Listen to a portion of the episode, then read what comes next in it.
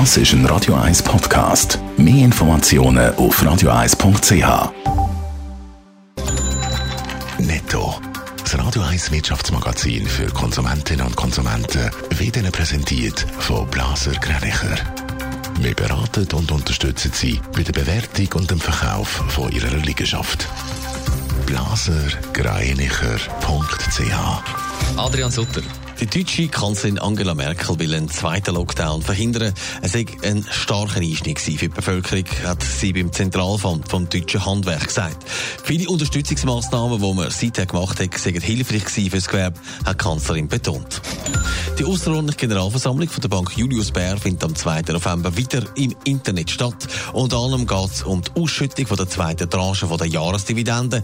Die erste Tranche ist im Mai genehmigt worden, auch dort ohne direkte Anwesenheit von der Aktionäre. Der Chip-Hersteller AMD steht gemäss Medienbericht kurz vor der Übernahme von der Konkurrenz, der Xinix. Gemäss diesem Bericht würde die Übernahme gut 30 Milliarden Dollar kosten. Allerdings haben beide Seiten bis jetzt noch nicht den Bericht vom Wall Street Journal bestätigen.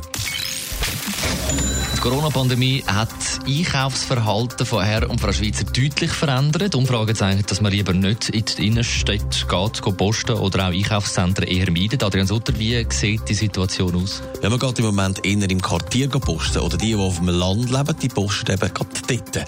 Gerade auch in der Stadt fehlen den kleineren Läden auch Kunden, die zum Beispiel einmal nach dem Feierabend noch sind, etwas posten, aber jetzt zum Beispiel die Heim Homeoffice sind. Das ist quer durchs Band bei den Detailhändlern so.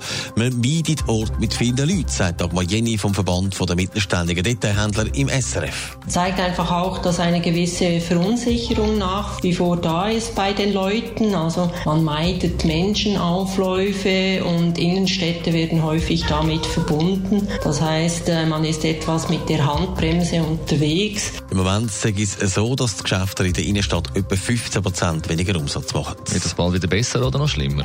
Also, was viele beim Shoppen offenbar auch haben, ist, dass sie eine Schutzmaske anlegen müssen. Es gilt auch solche, die darum in Kantone gehen, lädeln, wo sie das nicht müssen. Aber vor allem auch für das Weihnachtsgeschäft wäre das für Einkaufszentren oder eben auch die Läden in der Innenstadt natürlich schlecht. Eine Konsumentenbefragung zeigt gemäss SRF dann auch, dass mehr als die Hälfte der Befragten angeben, dass sie weniger in Einkaufszentren und Innenstadt wollen, ihre Geschenke posten. Netto. Das Radio 1 Wirtschaftsmagazin für Konsumentinnen und Konsumenten.